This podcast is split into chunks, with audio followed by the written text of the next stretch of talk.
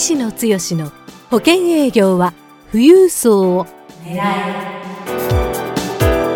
この番組は相続事業承継コンサルティング協会代表理事の石野剛が年々厳しさを増す保険業界で生き残っていくための富裕層営業術について協会員の成功事例を交えながらリスナーからのご質問にお答えする番組です営業のヒントをぜひつかみ取ってください。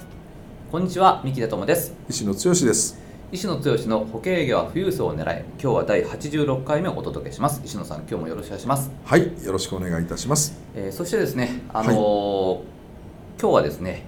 1月の第2週の月曜日なんですけども、えー今年初めてのポッドキャストのお届けということですので、えー改めまして明けましておめでとうございます。明けましておめでとうございます。本年もどうぞよろしくお願いします。どうぞよろしくお願いします、あのー2020年が、えースタートしたんですけれども、えー今年はですね、はい。保険業界、まあ、特にこの生命保険業界にとってはい。かなりこう変化がありそうな年になってくると思いますので、はい。あの今日はですね、はい。ぜひあの2020年のはい。生保業界の展望といいますか、はい。えあのどんな感じの1年間になりそうかっていうところを、はい。あの市野さんのお考えをちょっと今日は教えていただけますでしょうか。はい。まあ、偉そうに言えるような立場かどうかは別にして、まあ、私なりにね、うん。えーこの業界はい。というよりも多分2020年、えーもう年々、えースピード感を増して、えー世界がどんどんどんどん進んでいってますし、まあ、あ AI 化あコンピューターあ IT を中心に、えー仕事もどんどんそういうところに多い、えーそういうところを中心にやってるので、えー雇用されるっていうか働き手がどんどん追いやられてるっていうこれが一番大きなキーワードにはうんなってくるかなと。うん。そんな前提の中で金融業界えー並びにまあ生保業界ですね。それがどうなっていくかっていうところをまあ端的に私なりにお伝えをさせていただくということでよろしいですかね。はい、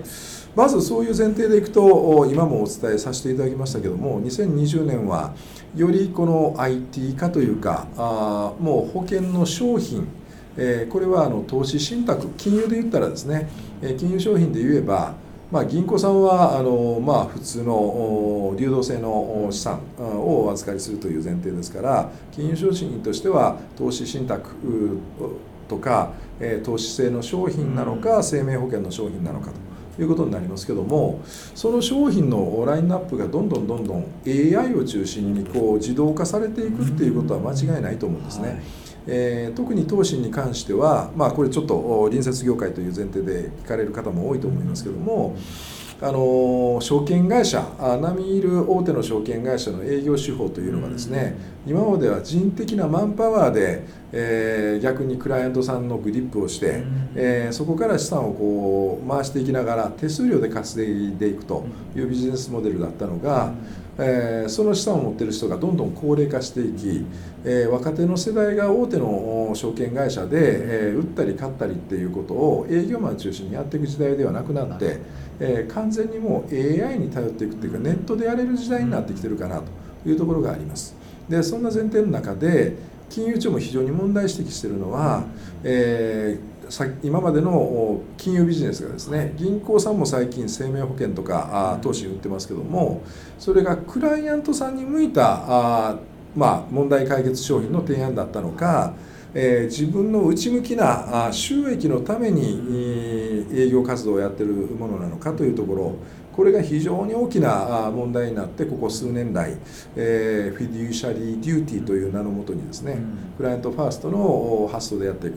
でそこで何が起こってくるかって言ったら金融全体のお一元化というのが結構大事になってくるかなと。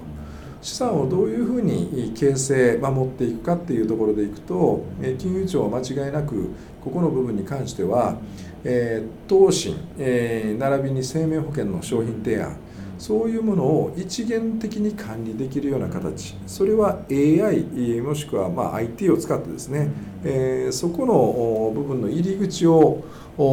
できる。そういうようなビジネスモデルの展開が今後まあ、推奨されてくるやにね、えー最近の新聞なんかを見ても出てきてるという前提でいくと実質的には今までガリガリのゴリゴリの保険営業もしくは証券営業されてる営業マンが商品売りでもしくは強引な営業で、えー、まあ数字を稼ぐ成績を上げていくっていうモデルがまあ淘汰されていくんだろうなということになると思うんですね。はい、となると具体的に何が残るかって言ったらもうシンプルに言ったらクライアントさんにいかに寄り添ってクライアントさんの問題解決ができるできたらゴリゴリの営業ではなくって、えー、マンパワーでそういうふうなプッシュ型の営業するんではなくって、えー、コンサルティングでクライアントさんの問題解決ができる、えー、そういうようなことに重きを置ける人がむしろ生き残ってくる。どの商品をどう売るかっていうのはもう AI が多分どんどんどんどん先に行ってで若い人はそれをネット上で検索しながらあ、まあ、選定をしてもらうということになると思いますので、えー、残るのはあ具体的にはクライアントさんがどんな目標ビジョンを掲げてそのビジョン設定、えー、まあ、ライフプランニングですよね、えー、の中で資産形成をしていくのか家族との関わり幸せをどういうふうに求めていくのかっていうところも含めてお話ができる。えそういう人は世の中で本当に求められてると思いますし、えそういう人が今までなかなかいなかったっていうのがポイントですのでそういうところのクライアントさんの感情とかビジョンを一緒に、ま、見ていきながら寄り添っていくっていうそういうモデルですよね。それをやる、それをやるにあたった上での問題解決の商品の一つが生命保険。これは有効に使えるような保険商品はいっぱいあります。ただその問題を明確化してその問題解決に沿った商品だっていうようなコンサルティングは AI の方ではできないと思いますのでそこの部分をしっかり、えー、ちゃんとコンサルティングができる。同じ商品を目先にお見せしたとしても具体的なクライアントさんの本質的な悩みの部分をちゃんと聞き切って提案する場合と商品の有効性というか損得だけで話す場合と全く次元が違うと思いますんでね。あのそこの部分を、えー、しっかり寄り添って、えー、話をしていく。じゃあどんなモデルが残るかって言ったら一般のご家庭向けのライフプラン相談、えー、老後に資産を2000万ですかね。貯めていくためにどういうふうな計画を考えていく。そのためにどんな人生設計をしていくかっていうようなあことをやる FP 的なコンサル、えこれがまあ一般的には非常に受けてくる。できたらそこに金融商品として生命保険も扱え投資も場合によっては金融商品仲介業っていうようなね資格を取りながらどこかのそういうような IFA の立ち位置に立てるようなもので総合的にコンサルができると強みになってくるかなというところですけどもまあそういうような流れを取るのか、えー、我々はどちらかといったらそのターゲット対象をシニア層に目線を上げて、えー、その方々が今まで高度成長の時に資産形成をした、えー、数千万億単位の資産をどう次世代に引き継いでいくかっていうところをですね。えー、クライアントさんと一緒に話をする、なぜかというと日本の金融資産というのは60代以上の方々が60%以上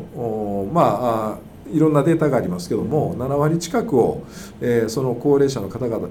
が持ってるっていうようなデータもある。そういう人たちが相続とか事業承継出口の時にですねどう次世代に資産を引き継いでいくかっていうノウハウ自体が本当にお話しできるところが少ないですからそういうようなところでですね目的がちゃんと相続とか事業承継ライフプランニングそのコンサルをしていきながらその問題解決の一つとして生命保険を出していくというようなお話の仕方これはちょっとかなり今ちょっと私がずっと一気に喋ってしまった部分は手前味噌なお話のように聞こえるかもわからないですけども日本のマーケット今金融資産がどこにあるのかでそういう人たちがどういうところに預けてるかって言ったらもう基本的には銀行か投資商品か保険に、ね、このどこかに預けるということになる。でその預け先のがどんな営業の仕方をしてるかって言ったら今まではやっぱり内向きな営業の仕方をしてた。とするとクライアントファーストの立ち位置でちゃんとクライアントさんに寄り添ってお話をすると実は圧倒的な勝ちパターンというかですね、うん、そこから広がっていく世界っていうのはむしろブルーオーシャンの世界に広がっていくんだろうなというところを強く確信をしていってるというのがあ今の私の、まあ、考えるところではあるんですけどね。はい、そうしましたらあの、まあ、2020年はその、まあ、AI のあの影響で、まあ、生保営業がなかなかこうやりにくくなりそうかと思いきやこのシニア層に向けて相続事業承継のコンサルティングをしていくっていう、はい、そういう視点に立つと、はい、むしろあの、まあ、ブルーオーシャンそうですね。分野が広がってるっていうことですよね、はい。えー、まず何と言っても、若い世代の人は AI という部分に非常に、うん、えー、感度高く受け入れられる世代が多いので、うん、そうなるとそういう世代が生命保険という商品に目を向けるときに、セールスパーソンに相談しようとするのか、ネット通ネット等を通して、えーまあ、IT で、えー、生命保険を選択してもらうということをするかといったら多分、えー、若年から40代50代ぐらいまでせいぜいそこぐらいまでの人はそちらの方にこれから重きを置く時代になるんじゃないかなと。むしろだから60代アッパーあの人たちが資産難民として資産が凍結してどこにどういうふうなところに、えその資産を預けるもしくは託す。でその上で次世代につないでいくか。だって、えー、今の日本の金融資産っていうのは1800兆とも1900兆とも言われてその6割3分の2ぐらいがですね、えー、シニア層で持ってるとすると、どこのマーケットに我々金融のメンバーがマーケットを持っていくか、ターゲットにしていくかって言ったら逆に言ったら明白な話だしでそういう層は AI、IT に頼る年代ではない。コミュニケーションスキルコンサルティングから信頼関係を得て資産をあなたに託したいっていうような形になればむしろクライアントさんが離れることなく相続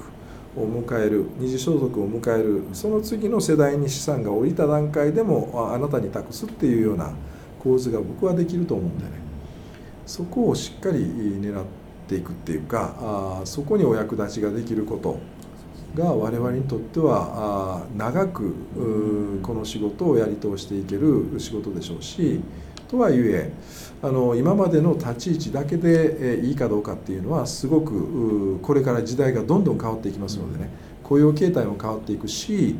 で保険業界自体も保険代理店の在り方も場合によっては今大手の保険会社でも大手の保険、えー、あ保険代理店でもですね、え大手の保険会社の資本傘下に入っていきながらあしていくで保険会社はどうするかって言ったら自分のところの機能っていうのは商品開発っていうかですね、うん、えー、営業マンを置くことを良しとするかどうか、えー、今はもう結構まあその販売の先をですね、うん、えー、保険会社は金融機関違う金融機関、えー、銀行さんであったり、えー、証券会社であったり、うんそういうところに求めていってるっていうところもありますのでそうするとその保険代理店もしくは保険会社からに雇われてる、えー、働き手というのは当然、えー、働き方改革というものをこれはもう名実ともに突きつけられる時代が近い将来やってくるんじゃないかなというふうに思いますんでね。その辺りのことも見据えながらねえー、世の中1年でガラッと変わるっていうこともありえるんですけども少なくとも3年5年先を見据えて自分がどんな立ち位置で何をやっていくかっていうのはちょうどこの年初皆さんが考えるじっくり考えるいい時期だと思いますので、えー、まあ、そういうところをですね多少参考にしていただける話になったかどうか分かりませんけども、まあ、年始のお話ということで私なりの意見をお伝えをさせていただきました。はい、とうございます、はい、あの今年もですねポッドキャストを通してお役に立てる情報をお届けしていきたいと思ってますので、はい、ぜひですね石野剛の保険や富裕層を狙いのブログのですねあの右の方に、えー、石野剛への質問はこちらからボタンをちょっと押していただいてぜひあの質問をですねどしどしお寄せいただいたら具体的なご質問のですね回答をお届けしていきたいと思ってますので、えー、今年もですねぜひあのお楽しみにしていただきながらポッドキャストであの情報をですね聞いてでさらにご活躍をしていただければと思っております。はい。ということで石野剛の保険営業富裕層を狙い今日は第86回目をお届けしました。石野さん今日もありがとうございました。はいどうもありがとうございました。番組からのお知らせです。次回から石野剛の保険営業は富裕層を狙いは木曜日にお引越しになります。次回は1月23日の配信になりますのでお楽しみに。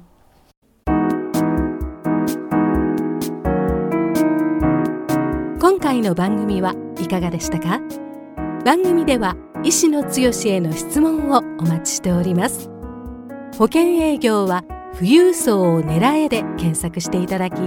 この番組のホームページからご質問をお寄せください。それでは次回の番組を楽しみにお待ちください。